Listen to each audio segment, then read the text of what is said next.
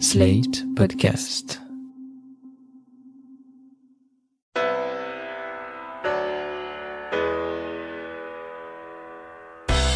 Bonjour et bienvenue dans le monde devant soi, le rendez-vous d'actu international de Slate.fr. Je suis Christophe Caron et je suis en compagnie de Jean-Marie Colombani, directeur de la publication de Slate. Salut Jean-Marie. Bonjour Christophe. Et d'Alain Frachon, éditorialiste au Monde et spécialiste des questions internationales. Salut Alain. Bonjour Christophe. Semaine contrastée pour le président Macron. Son parti LREM s'est pris une gifle dans les urnes le dimanche 27 juin pour les élections départementales et régionales. En revanche, sa cote pour la présidentielle se porte plutôt bien, comme en témoigne un sondage Elab BFM TV publié cette semaine. Alors, si on en croit les chiffres, hein, il sortirait en tête au premier tour et battrait Marine Le Pen avec 60% des voix au second si le scrutin se déroulait fin juin 2021. Alors, on sait combien les sondages à ce moment-là du mandat sont à prendre avec des pincettes, mais le président ne semble pas, pour l'instant en danger. Cela posé, ce n'est pas de son éventuelle réélection que nous allons parler aujourd'hui dans Le Monde devant soi, mais de la diplomatie Macron. Tant que Donald Trump était à la Maison Blanche, Macron semblait avoir un boulevard pour s'imposer sur la scène internationale comme héros de la démocratie libérale ou défenseur du monde libre. Problème, l'arrivée de Joe Biden à la présidence des États-Unis a quelque peu changé la donne et on l'a vu lors du dernier G7, le français en fut réduit à jouer quasiment le second rôle.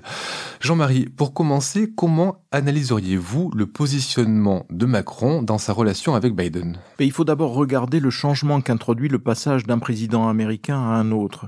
À l'époque de Donald Trump, comme vous l'avez dit, euh, ça donnait un espace à Emmanuel Macron inespéré d'une certaine façon, mais aussi ça a permis à l'Europe de prendre conscience d'elle-même. Et toute la stratégie diplomatique d'Emmanuel Macron qui était fondée sur cette idée de souveraineté européenne, cette idée de projeter l'Europe dans le futur, une Europe beaucoup plus forte, évidemment avec une France euh, motrice euh, de cette nouvelle Europe, au fond, la prise de conscience de cela était aidée par la présidence Trump, parce que Trump a déclaré la guerre commerciale à l'Union européenne, et ça allait même au-delà. Rappelez-vous que pendant la présidence Trump, l'Allemagne, les Allemands ont dit nous sommes trahis, nous nous sentons trahis. Ils ont prononcé le mot de trahison par rapport à Donald Trump et aux États-Unis d'Amérique. Donc il y a eu une prise de conscience européenne grâce d'une certaine façon à l'hostilité de Donald Trump qui a été salutaire et qui était bienvenue pour euh, Emmanuel Macron et nous-mêmes d'ailleurs. Puis arrive Joe Biden et Joe Biden d'une certaine façon on l'accueille avec soulagement en se disant voilà les choses se remettent en place, on va retrouver l'alliance stratégique transatlantique, on va retrouver nos points de repère, le monde entre guillemets occidental va pouvoir se réinstaller sur ses valeurs qui étaient largement bafouées par Donald Trump et porter ses valeurs au-delà, mais sauf que la conséquence de cela, c'est que ça défait un petit peu le sentiment d'obligation de cette unité européenne et de cette souveraineté européenne parce qu'au fond, un certain nombre de nos pays amis et membres de l'Union européenne, qu'est-ce qu'ils font? Ben, ils reviennent dans le giron américain. Pourquoi? Parce qu'il n'y a pas de défense européenne et qu'ils se sentent mieux protégés par le parapluie américain, comme traditionnellement, alors que Donald Trump tournait le dos, rappelez-vous, au fameux article 5 de l'OTAN, qui prévoit que lorsqu'un pays est attaqué, les autres doivent lui porter secours.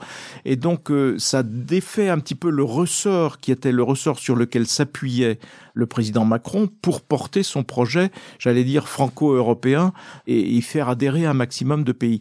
Donc, le paradoxe, c'est cela, c'est que Joe Biden est bienvenu, puisqu'il nous remet, au fond, il nous remet, il remet les idées en place. Il y a face à nous les régimes autocratiques, dictatoriaux qui veulent la ruine de l'Union européenne, mais il y a reconstitution de cet axe euro-atlantique. Et en même temps, ça défait une part de ce qui était la prise de conscience chez tous les Européens qu'il fallait bouger. Et un certain nombre de pays européens, notamment à l'Est, anciennement Europe de l'Est, se disent, ben non, on revient tranquillement. Et donc, le ressort s'affaiblit. Donc, pour moi, c'est le grand changement qui est là et qui gêne objectivement Emmanuel Macron. Quand euh, Joe Biden est venu aussi bien en Angleterre pour le sommet du G7, puis ensuite à Bruxelles, puis ensuite en, Suisse pour euh, rencontrer euh, Vladimir Poutine, on a bien senti la gêne, presque la gêne presque physique chez Emmanuel Macron, qui n'a trouvait pas vraiment les mots pour euh, qualifier notre attitude et dire vraiment sa déception. Donc euh, il a eu des gestes chaleureux pour euh, Joe Biden qui n'égalait pas ceux qu'il avait adressés à Donald Trump en son temps, mais qui étaient quand même le signe d'une bonne cordialité. Mais en même temps, il y avait cette gêne. Alain, vous avez ressenti vous aussi cette gêne dans les rapports entre le président Macron et Joe Biden lors du, du G7 Peut-être, oui, un peu. Euh, je, je partage euh, très largement euh, cette analyse. Je peux vous donner des exemples même. Mais d'abord, quand on parle de la diplomatie française et qu'on essaye de juger, de porter un jugement sur un président français, je dis bien aujourd'hui, compte tenu de ce que sont les rapports de force aujourd'hui, c'est très difficile. La diplomatie française, ça consiste à défendre les intérêts de la France dans le monde, à l'extérieur, et à, si possible, essayer de façonner un monde qui corresponde le plus possible euh, à nos valeurs. Bon, c'est pas facile parce que c'est pas facile pour une raison très simple. Combien de personnes en Asie? 4 milliards et demi. Combien de personnes en Afrique? 1 milliard 700 millions, 2 milliards euh, et demi euh, dans 25 ou 30 ans. Combien de personnes en Europe? Si on compte toute l'Europe y compris la Russie 700 millions et si on la ramène à l'Union européenne qui a cette ambition comme expliquait Jean-Marie d'être une entité enfin c'était une entité forte sur la scène internationale. C'est l'ambition de Macron. Eh bien, on est à 450 ou 470 millions, si vous voulez. C'est ça. Alors la France n'est pas une grande puissance sur la scène internationale. Le danger, c'est de sous-estimer la diplomatie française ou de surestimer son impact. Et chaque président est souvent grisé par le rôle qu'il est amené à jouer euh, sur la scène internationale. Eh bien, on a des atouts singuliers on a des atouts singuliers, on est membre du Conseil de sécurité, on a l'arme nucléaire, on a un réseau diplomatique quasiment universel, on a une des meilleures armées du monde et on a une tradition culturelle forte aussi. Donc on a des atouts.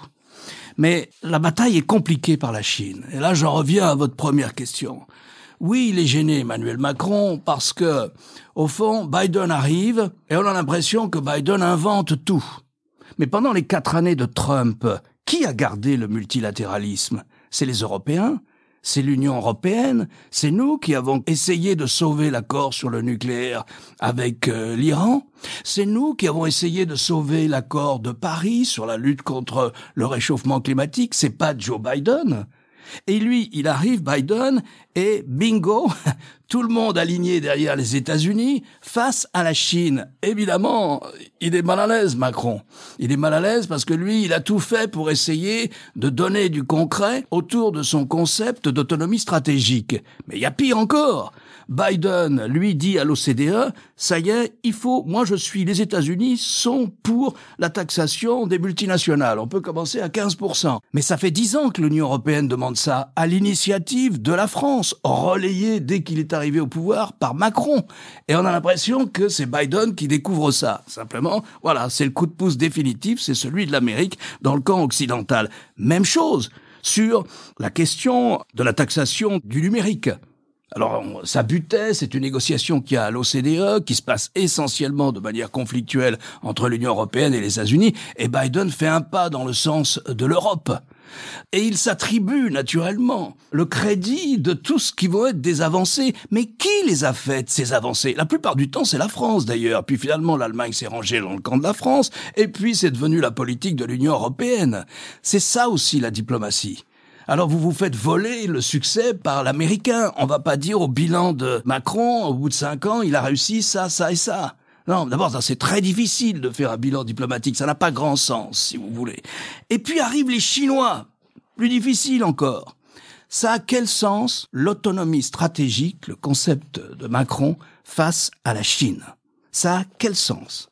Est-ce que vous pouvez nous résumer justement la position de, Macron face à la Chine? Eh bien, la position de Macron face à la Chine, ça a été d'essayer de préserver une sorte de singularité européenne. D'abord au G7, puis à la réunion de l'OTAN. Et à la réunion de l'OTAN, il a dit, écoutez, je suis désolé, cher président américain, mais que je sache, la Chine ne fait pas partie de la zone prévue par le traité euro-atlantique par l'OTAN. La Chine ne fait pas partie de l'OTAN. Oui, parce que pour rappeler, euh, Biden voulait que l'OTAN s'intéresse à la menace chinoise et la Chine ne fait pas partie de la zone qui est couverte justement par ce traité. Et je vous demande qui a gagné eh bien, c'est Biden. La Chine est mentionnée par trois fois dans le communiqué interminable de 79 paragraphes qui a conclu cette réunion de l'OTAN. Parce que qu'est-ce qu'a dit l'OTAN? Et là, la France a été obligée, bon gré mal gré, d'adhérer, de signer. Elle a dit, c'est quoi aujourd'hui la guerre, la bataille? Qu'est-ce qui se profile? Eh bien, c'est la bataille sur le numérique, dans le cyberespace, dans le sens le plus large possible. C'est la bataille sur les normes, qui va gagner la guerre des normes. C'est la bataille sur l'intelligence artificielle. C'est la bataille sur la robotique. Et c'est la bataille sur toutes les manipulations génétiques et les possibilités de clonage urbain. C'est ça les rapports de force de l'avenir, c'est-à-dire économique et technologique, beaucoup plus que militaire. On avait peur de l'Union soviétique sur le plan militaire. La Chine est en train de développer une armée très puissante, mais la force de la Chine, c'est pas ça, c'est son économie. C'est ça sa force, c'est ça son levier de pression sur les occidentaux. Et donc ça veut dire quoi l'autonomie stratégique? Ça veut dire qu'il y ait une position singulière de l'Europe face à la Chine. Ah bon? En mer de Chine orientale, combien de bateaux la France? Combien de bateaux l'Europe?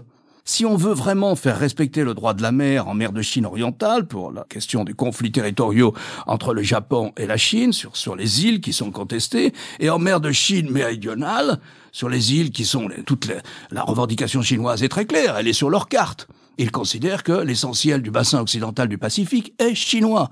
Tant pis pour les Philippins, tant pis pour les Indonésiens, tant pis pour les Vietnamiens qui sont les plus remontés. Et ils ont militarisé ces îles, ils les ont poldérisées, puis militarisées. Et le droit de la mer là-dedans n'est pas respecté, bien entendu. Mais qui va faire respecter le droit de la mer C'est pas la flotte européenne, ça n'existe pas. Tous les ans, il y a euh, la flotte, une partie, enfin des bateaux français, des bâtiments militaires français y vont, britanniques aussi, et aussi allemands quelquefois. Mais l'autonomie stratégique, ça n'a pas de sens là. L'autonomie stratégique, si on considère qu'il faut que la Chine se plie au droit international en ce qui concerne le droit de la mer, à ce moment-là, l'Europe ne peut être qu'avec les États-Unis. On peut ajouter à votre description très impressionnante, Alain, que jusqu'à présent, en effet, tous les défis sont technologiques, principalement, mais ils sont en train de devenir militaires.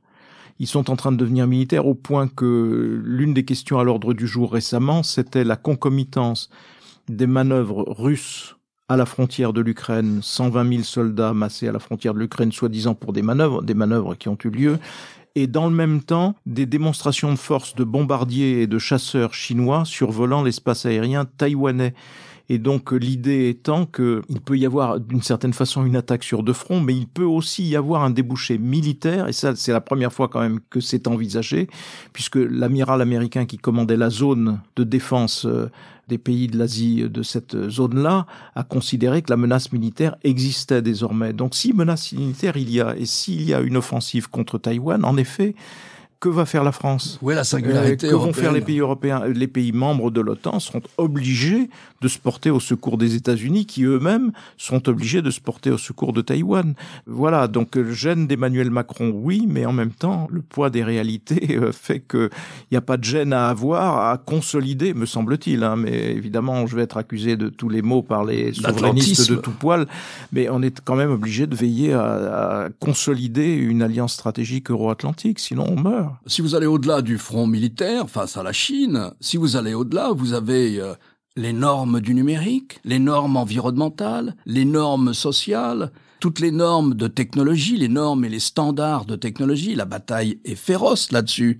Mais l'intérêt des Européens est de s'allier aux États-Unis dans cette histoire. Ce qu'il faut noter, c'est que sur la bataille des normes, qui est essentielle, à la fois normes environnementales, normes sociales, etc., et normes aussi comptables pour la, vie de la finance, jusqu'à présent, la bataille était entre l'Europe et les États-Unis parce que les États-Unis essayaient à toute force d'imposer leurs normes aux Européens.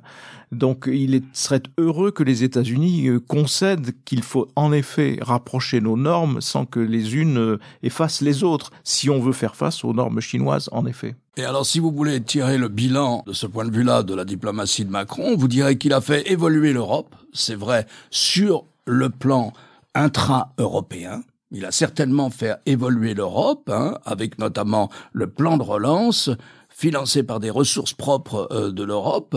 Euh, donc c'est une façon de créer des, des euro-obligations, si vous voulez. C'est quand même très nouveau. Hein. Personne, aucun président français, ça fait très longtemps que la France en est partisan, n'avait réussi. Donc là, il a réussi. Mais sur l'autonomie stratégique, très beau concept qui veut faire de l'Europe une puissance à part euh, dans, dans le monde de demain. Eh bien, compte tenu véritablement de ce que, que nous considérons comme une non pas une menace, mais un défi stratégique. C'est le terme qu'emploie le communiqué de l'OTAN pour parler de la Chine à trois reprises.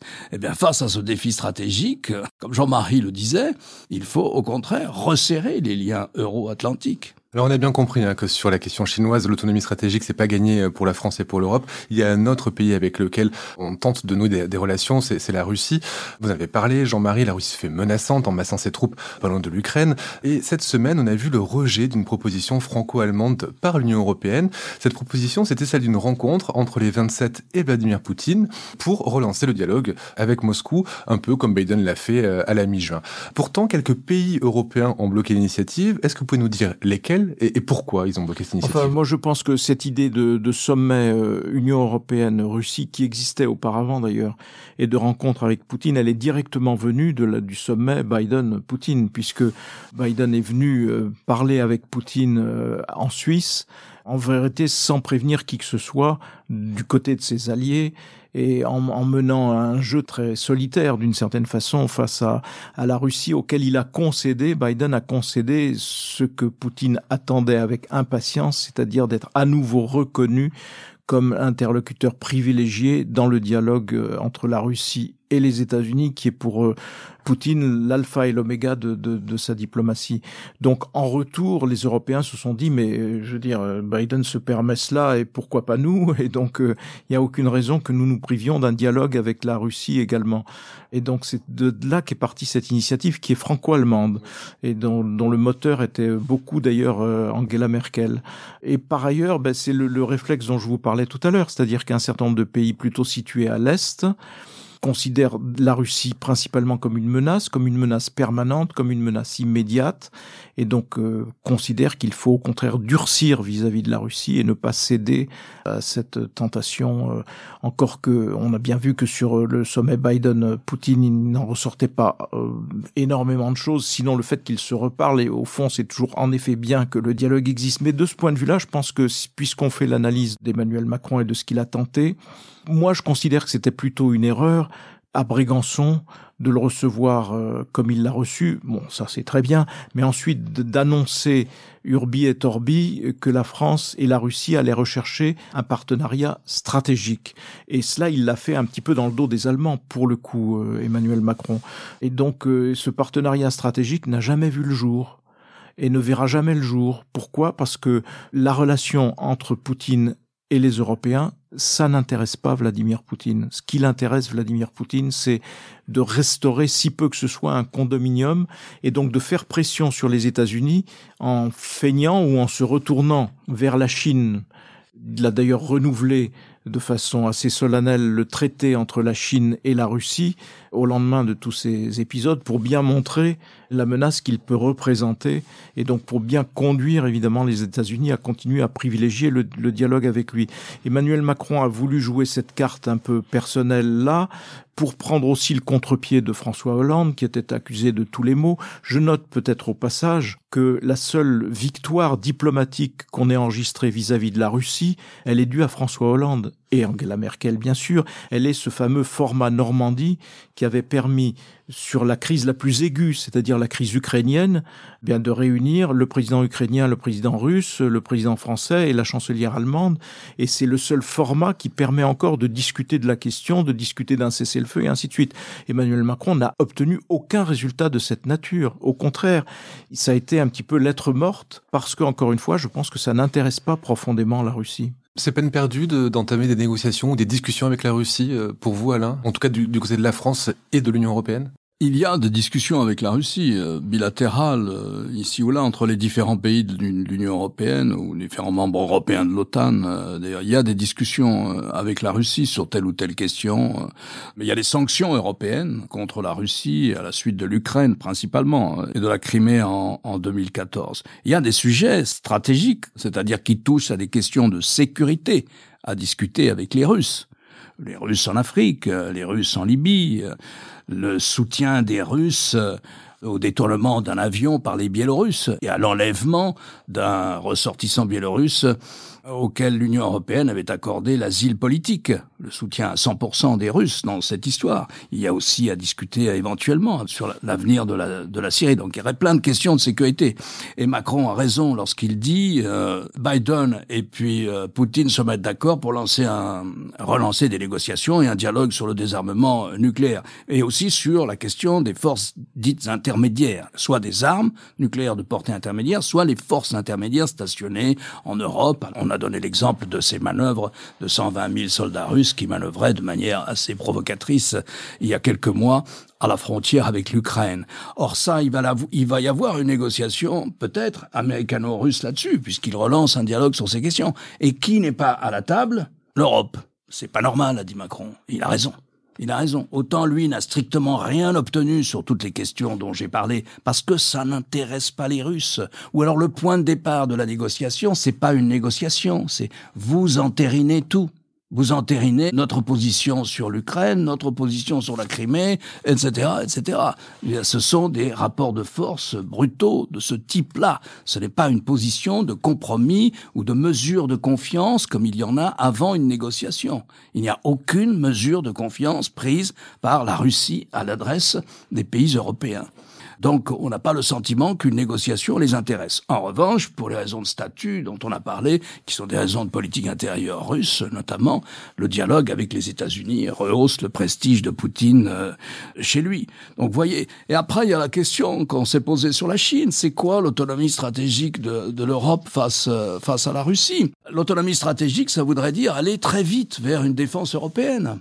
On voit bien que c'est très difficile à 27. Il n'y a pas de décision possible à 27 en matière de politique étrangère. C'est encore plus difficile d'imaginer une décision à l'unanimité sur des questions de déploiement de troupes, voire d'ordre de tir même. C'est très compliqué à examiner. Quel est l'intérêt des pays baltes d'aller vers une défense européenne? Ils ne font pas confiance à ce projet euh, qui reste euh, laborieux, pour le moins, de défense européenne pour assurer leur, leur sécurité face à la Russie. Quel est l'intérêt de l'Espagne qui consacre à peine 1% de son PIB en mesure de défense? Quel est l'intérêt de l'Italie qui consacre 1,1% de ses dépenses pour assurer sa défense d'aller vers une défense européenne qui leur coûterait plus cher? Quel est l'intérêt? Est-ce que c'est pas parce que justement ils n'iront pas là-dessus La France et l'Angleterre, qui sont très actifs sur le plan de la défense et sur les plans militaires, font ce travail-là pour le reste de l'Europe? Notez que les accords de défense qui ont été passés de coopération militaire entre la France et la Grande-Bretagne sont toujours actifs. Le fait que la Grande-Bretagne ne soit plus dans l'Union européenne, en principe, ne doit pas impacter ces accords. Et il y a toujours autour de la table cette idée que au fond, il faudra une sorte de pacte de défense entre la France, l'Allemagne et la Grande-Bretagne, quel que soit le statut de la Grande-Bretagne, que la Grande-Bretagne soit dedans ou en dehors de l'Union européenne.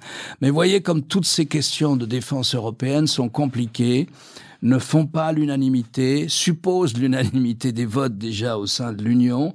Moi, je crois que l'Europe devrait plutôt se concentrer sur la bataille des normes à l'avenir parce que l'avenir de la défense européenne, bien sûr, il faut chercher, il faut y aller, il faut essayer de faire des choses, mais ça me paraît un projet beaucoup à tellement long terme que je ne lui vois pas avoir d'impact immédiat. Dernier chapitre de cet épisode euh, du Monde devant soi, vous en avez parlé, hein, Jean-Marie, c'est euh, l'axe franco-allemand.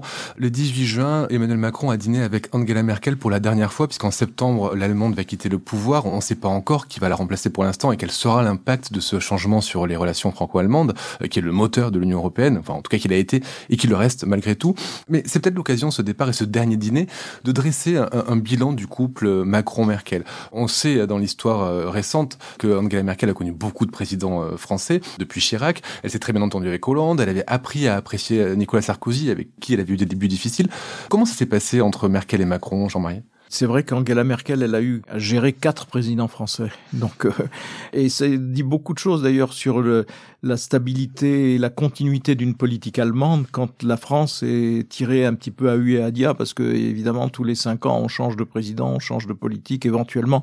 On retourne toujours, c'est vrai, à l'axe franco-allemand. Moi, je me souviens de l'arrivée au pouvoir de Nicolas Sarkozy euh, à l'Élysée.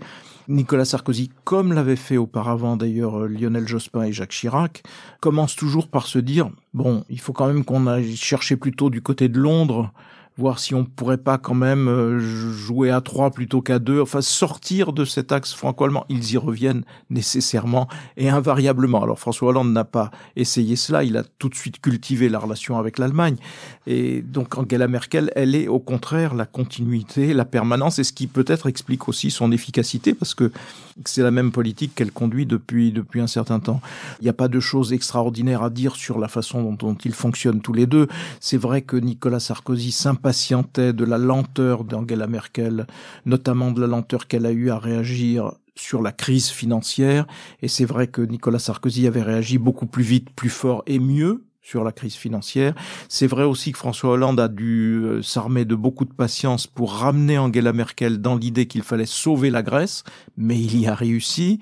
En revanche, je n'ai pas aperçu de dissociation ou de divergence forte entre Emmanuel Macron et Angela Merkel lorsque Emmanuel Macron notamment a évoqué son idée de souveraineté européenne, de pousser l'Europe plus avant, notamment sur les questions de défense. Je note que pour la première fois d'ailleurs, euh, les Allemands sont présents en Afrique des soldats allemands sont présents en Afrique, ainsi de suite. Donc euh, c'est plutôt un couple qui, me semble-t-il, a fonctionné sans divergence extraordinaire, sans tension qui aurait pu mettre en péril le, fameux axe franco-allemand. Mais je me trompe peut-être, je ne parle sous le contrôle d'Alain. Je crois qu'elle a dit dans un entretien euh, que le président euh, français avec lequel elle s'était le, le mieux entendu sur le fond, c'était Emmanuel Macron. Et d'ailleurs, c'est avec Emmanuel Macron, sous la pression de la France, que euh, on a fait le plan de relance européen, c'est-à-dire dans les mécanismes de l'Union européenne, c'est quand même une révolution. Euh, alors on le voit pas beaucoup parce que euh, on n'y fait pas attention. Mais on en parle peu en France, mais, toutes les PME qui en profitent sont quand même très contentes et ça participera sans doute de la relance qui, il faut l'espérer, devrait se manifester dans les mois suivants. Donc moi aussi, je dirais que la, la réaction, la, la relation a été plutôt bonne. Et est-ce qu'il faut craindre justement le changement de pouvoir à Berlin en septembre sur euh, le couple franco-allemand? Je pense qu'il faut surtout craindre en matière européenne le changement de président français, éventuellement, plutôt que le changement de gouvernement en Allemagne, parce que si on regarde les candidats à la chancellerie, vous avez un social-démocrate qui n'a aucune chance à ce stade, hein, ça peut changer, de, de l'emporter, mais qui est très fondamentalement très pro-français et très européen. Les Verts allemands sont pas du tout comme les nôtres en termes de capacité de gestion, mais ils sont aussi profondément européens. Alors les chrétiens démocrates, c'est plus compliqué parce que le successeur désigné pour succéder à Angela Merkel est dans la ligne d'Angela Merkel. Ailleurs dans le parti, la CSU notamment, il y a déjà une amorce de remise en cause de ce qui a été l'acquis de cette période, c'est-à-dire qu'on a abandonné les fameux critères de Maastricht pour pouvoir euh, développer des plans d'aide dont, dont, nous avions tous besoin. Une partie de l'opinion allemande et du parti conservateur et surtout l'aile la plus conservatrice nous dit déjà qu'il faudra y revenir après 2023. Ce sera une ligne de partage probablement et une difficulté si cette ligne devait être confirmée en effet. Mais en même temps, on n'est pas non plus, on sort pas non plus fondamentalement du cadre. Alors qu'avec un changement de présidence française, tout dépend si c'est si vous avez Emmanuel Macron, si vous avez quelqu'un d'autre venu de la droite, euh, qui restera dans, j'allais dire, dans l'idée que la construction européenne reste une ambition française, ou bien si vous avez euh, une victoire souverainiste avec euh, Madame Le Pen, même si elle elle s'est rangée sur l'euro, euh, elle incarne quand même une famille souverainiste qui inquiète déjà les autres Européens et notamment les Allemands. Parce que c'est une famille souverainiste qui regarde plutôt vers euh, la Russie que totalement, vers... Totalement, Le grand projet de Marine Le Pen, c'est un axe stratégique avec la Russie. Donc euh, très bien. Voilà, il y a déjà Orban. Je pense qu'un Orban suffit. On a un peu... Mais bon, c'est un point de vue personnel. Merci Alain, merci Jean-Marie. Alain, je rappelle votre chronique chaque jeudi dans Le Monde et sur le monde.fr. Cette semaine, vous réagissez aux élections iraniennes et vous constatez la déconnexion entre le régime et la population. Jean-Marie, vous, euh, tous les jeudis aussi dans Politique, l'émission de France 24, et vous vous arrêtez sur l'explosion des candidatures à la présidentielle. Merci messieurs pour cette deuxième saison du Monde devant soi. C'était le dernier épisode. On se retrouve tous les trois fin août pour une nouvelle saison. Retrouvez le monde devant soi chaque vendredi sur slate.fr ou votre plateforme de podcast préférée.